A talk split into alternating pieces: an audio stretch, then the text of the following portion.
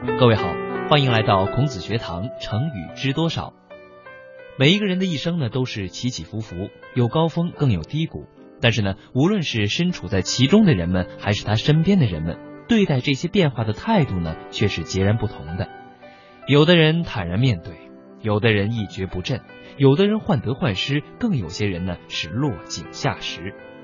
如果说是抱着看别人热闹和笑话幸灾乐祸的话，那不仅会伤害到别人，总有一天也会伤害到自己的。死灰复燃。西汉时期，韩安国在汉景帝的弟弟梁孝王手下当差，深得梁王的信任。有一次，汉景帝因为一件小事而不满梁孝王。眼看梁孝王性命危在旦夕，韩安国不顾个人安危，亲自去拜见汉景帝的姐姐，诉说梁孝王对汉景帝和窦太后的忠心。梁孝王因此得到了保全，韩安国也因为游说有功而得到价值千金的赏赐，并从此成为梁孝王的心腹。后来，由于韩安国恃宠而骄，结果犯了国法，被关在监狱中。狱卒田甲以为韩安国失势，便经常借故凌辱韩安国。韩安国非常气愤地说：“你把我看成熄了火头的灰烬，难道死灰就没有复燃的时候吗？”田甲则傲慢地说：“哼，如果你能复燃。”我就撒泡尿来浇灭他。后来，韩安国不但被释放出狱，而且官复原职。狱卒田甲知道后，很害怕遭到韩安国的报复，连夜逃跑了。韩安国知道后，就故意扬言，如果田甲不赶快回来，就要杀死他一家老小。田甲听到消息后，赶紧前去请罪。韩安国笑着讽刺田甲说：“现在死灰复燃，你可以撒尿了。”田甲一听这话，吓得面如土色，赶紧跪下向韩安国磕头求饶。韩安国却轻蔑地说：“像你这种势利小人，才不值得我报复呢。”田甲一看韩安国并没有惩罚自己的意思。大感意外，更加无地自容，羞愧难当。这则成语呢，出自于《史记·韩长如列传》。安国作法抵罪，蒙玉立田甲辱安国。安国曰：“死灰独不复燃乎？”死灰就是烧剩下的灰烬，而复呢是再重新的意思。死灰复燃就是冷灰重新的烧了起来。人们用“死灰复燃”来比喻已经失事的人或者事物呢，也是可以重新振兴的。现在通常用来表示已经销声匿迹的坏事情又重新出现和发展了。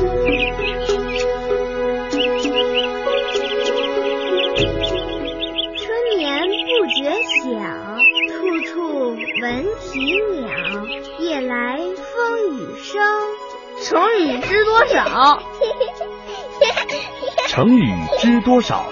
让我们一起欢度快乐的成语时光。积雨成舟。战国时期，各大诸侯互相争夺天下霸权。当时的有识之士提出了两种主张，即合纵和连横。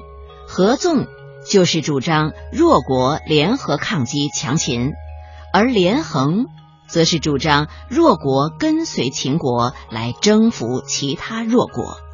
当时的齐、楚、燕、韩、魏、赵六国之间的合纵盟约十分牢固。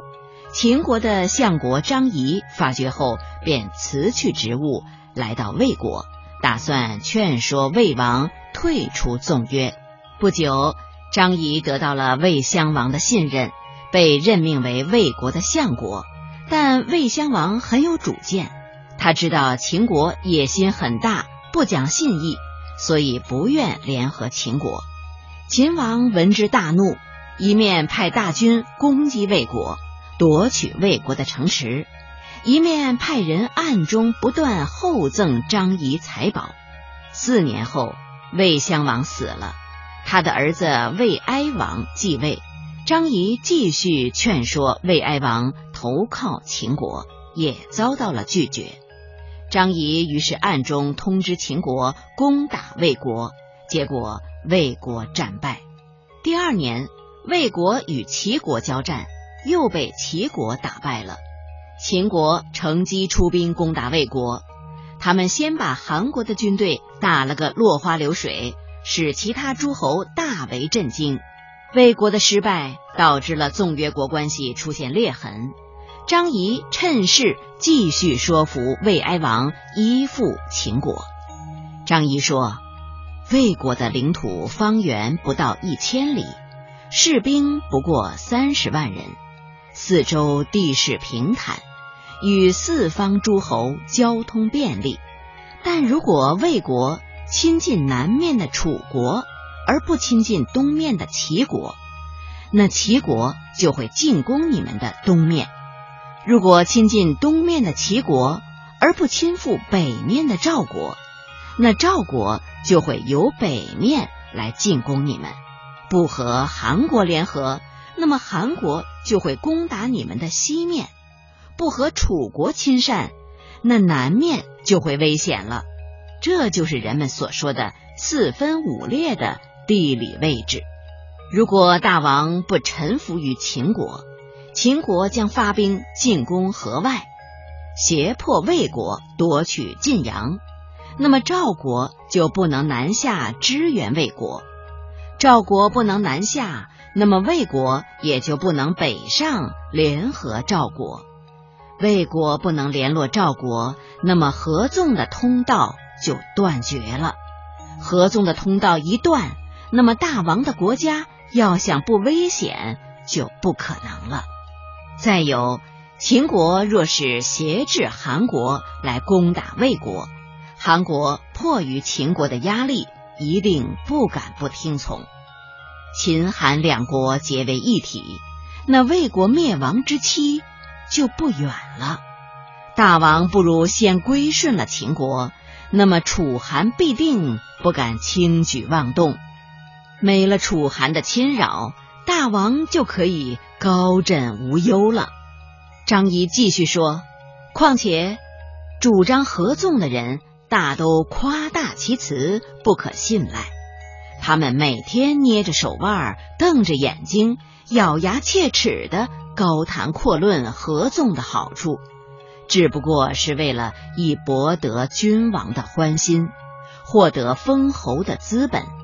君王们接受了他们的巧辩，被他们的空话牵动，怎能不头昏目眩呢？我听说轻的羽毛，如果大量堆积，也可以压沉大船；轻的东西装多了，也可以。压断车轴，众口一词足以融化金属，所以请大王仔细考虑这个问题。张仪从魏国地理形势、目前处境、合纵协约不可信等方面来分析，终于成功的使魏哀王听从了他的建议，背离合纵协议，请求与秦国连横。在《战国策·魏策一》当中呢，有这样的字句：“臣闻积羽沉舟，群倾蛇轴。”意思是羽毛虽小，积多了也能把大船压沉的。积羽沉舟用来比喻细微的东西可以汇成巨大的力量，也比喻坏事虽小，积累下去会产生严重的后果的。所以呢，千万不要小看一些小事情，积累到一定程度，它一定会产生质的变化的。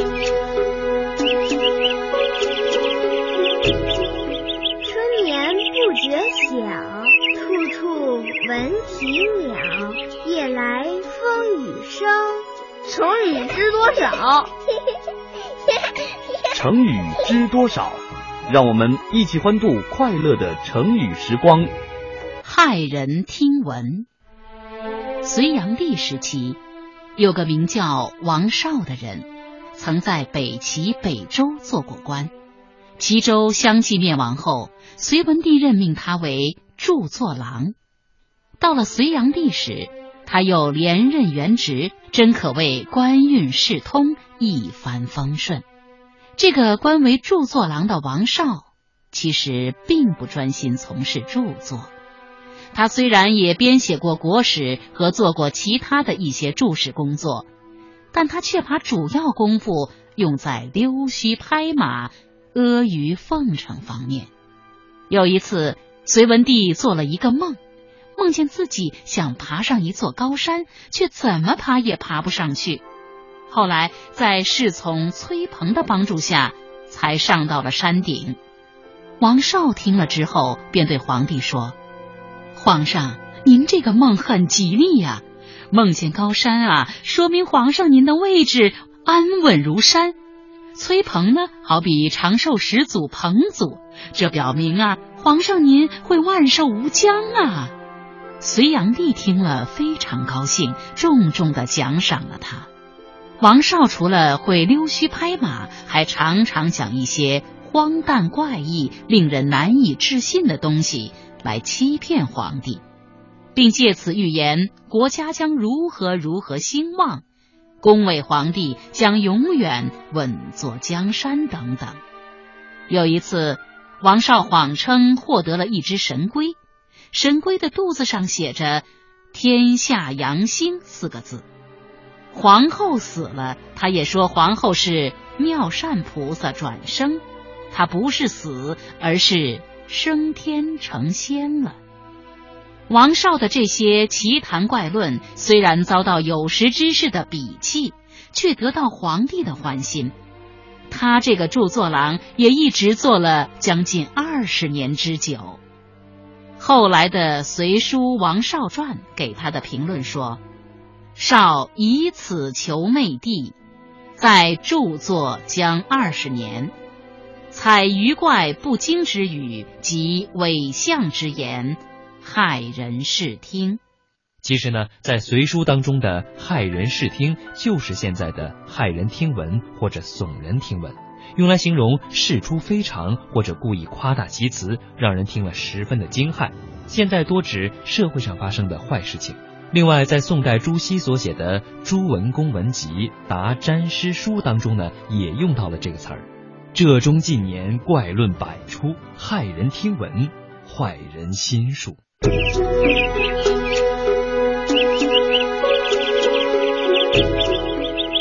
眠不觉晓，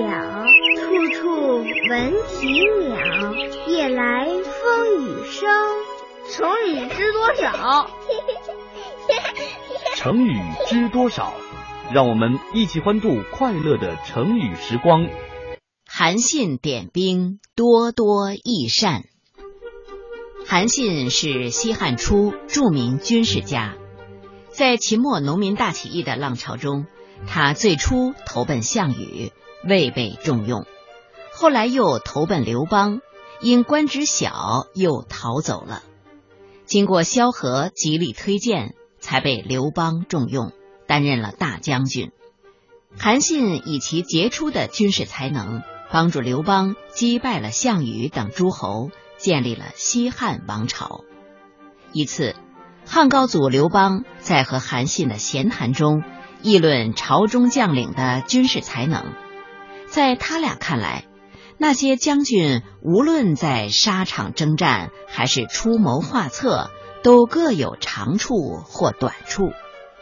到后来，刘邦问韩信：“你看？”我能统帅多少军队呢？韩信说：“陛下不过能统帅十万军队罢了。”刘邦听了这话，心中不免有些不快，但刘邦还是不露声色，继续问道：“那么你又能带多少兵呢？”韩信毫不谦虚地说：“我是多多益善。”刘邦见韩信这样大言不惭，更加不高兴了。不过他还是勉强的笑了笑，说：“你有这么大的能耐，领起兵来多多益善，那为什么被我捉住了呢？”聪明的韩信从刘邦的神态中猛然悟出了自己无意中刺伤了皇帝的虚荣心，他赶忙巧妙的回答说：“陛下不善于统帅士兵，但却善于驾驭将领，这就是我为什么被你捉住的原因。况且陛下是真龙天子。”您的能力是上天赐予的，哪是我们这些人所能比拟的呢？刘邦听了这话，这才开怀大笑起来。从此就有了“韩信点兵，多多益善”这个典故，意思是像韩信领兵那样，越多越好。在这里呢，大家要注意了，韩信将兵。多多益善，而不是韩信将兵，因为将在这里是一个动词，表示带兵的意思。韩信将兵多多益善，出自于《史记·淮阴侯列传》，意思是呢，像韩信带兵或者领兵那样，越多越好。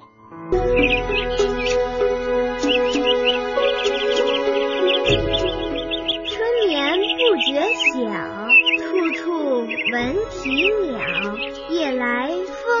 风雨声，成语知多少？成语知多少？让我们一起欢度快乐的成语时光。前车之鉴，贾谊是西汉时期著名的政治家，他从小就才华出众，十八岁时就以文赋便远近闻名。汉文帝听闻贾谊具有精通诸子百家的学问，于是征召贾谊入朝担任博士之职。这个时候，贾谊年仅二十岁。有一次，贾谊上书给汉文帝，谈到治国方略时说：“夏殷周之所以能有较为长久的统治，在于其能够很好的调教其继任的太子。”而到了秦朝，之所以只有短短的两代便灭亡，就在于他没有很好的教导其继任的太子胡亥。宦官赵高只教导秦始皇的次子胡亥如何处杀囚犯，所以胡亥所学的不是斩决犯人，就是灭绝全族。秦始皇死后，胡亥当上了皇帝，有人劝他要善待子民。他认为是诽谤，有人向他呈送治国安邦之策，他认为是妖言，随心所欲的杀人，草菅人命。难道胡亥天生就是这样残暴的吗？不是的，这完全是受了不良教育的结果。俗话说：“前车之覆，后车之鉴。”看到前面的车子翻了，后面的车子就应该警惕。秦朝灭亡的教训就应该作为我们的后车之鉴呢，因此要必须重视对太子的礼教。汉文帝看了贾谊的文章，认为贾谊讲的很有道理，不久便把贾谊升为大夫。后来汉文帝想继续提拔贾谊，但遭到将侯周勃等人的反对，于是汉文帝只好派贾谊出任长沙王太傅。后来又调任为梁王太傅，但可惜贾谊一生都郁郁不得志，死时年仅三十二岁。前车之鉴的前身呢有很多，在荀子·丞相当中呢是这样说的：“前车已覆，后未知更何绝时。”在《汉书·贾谊传》卷四十八当中呢是这样说的：“比晏曰：前车覆。”后车戒，夫三代之所以长久者，其以是可知也。前车之鉴的鉴呢，是镜子的意思，被引申为教训。前车之覆，后车之鉴，意思是呢，前面的车子翻了，后面的车子就要引以为戒，接受教训，更不要重蹈覆辙。类似的前车可鉴、前鉴、前车等等词语呢，都是比喻以往的失败，后来可以当做教训。也就是先前的失败，以后的人一定要借鉴，不要再重新的重蹈他的覆辙了。感激涕零。唐朝中后期，安史之乱被平定后，接着是藩镇割据，战乱不断。公元八百一十四年，淮西节度使吴少阴死去，他的儿子吴元济因为没有如愿继承到父亲的职位，便率军造反，纵兵烧杀抢掠。朝廷多次派兵绞杀，均未能取胜。吴元济更加不可一世。公元八百一十六年，宰相裴都督师讨伐吴元济。大将李肃自愿担当平定淮西叛乱的重任。李肃是位很有谋略的大将，他没有急于出兵讨伐，而是先整顿军队，鼓舞士气。半年后，李肃率军出发，接连打了几个胜仗，还俘获了吴元济的一员大将，并劝导其为朝廷效力。第二年冬天，李肃亲自率领一支骑兵。冒着风雪，夜行一百余里，奔袭吴元济盘踞的巢穴。李肃骑兵突然出现时，吴元济还在睡梦中，根本不相信官军会这么快抵达。黎明时，他听到士兵们的喊杀声，才从梦中惊醒，但很快被李肃将士擒住。老百姓听说官军剿灭了吴元济，都纷纷走上街头。老人们一边回忆多年来藩镇割据之苦，一边感激官军剿灭叛军，激动的掉下泪来。感激涕零，涕呢是眼泪，零是落下。这个成语的意思就是呢，感激的掉下眼泪，用来形容得到别人帮助以后非常感激的样子。这个成语出自于唐代刘禹锡所写的《平蔡行》的诗当中：“路旁老人依旧是，相与感激皆涕零。”好了，在刘禹锡的这首诗当中呢，今天的孔子学堂成语知多少到这里就要结束了。感谢收听，我们下期再会。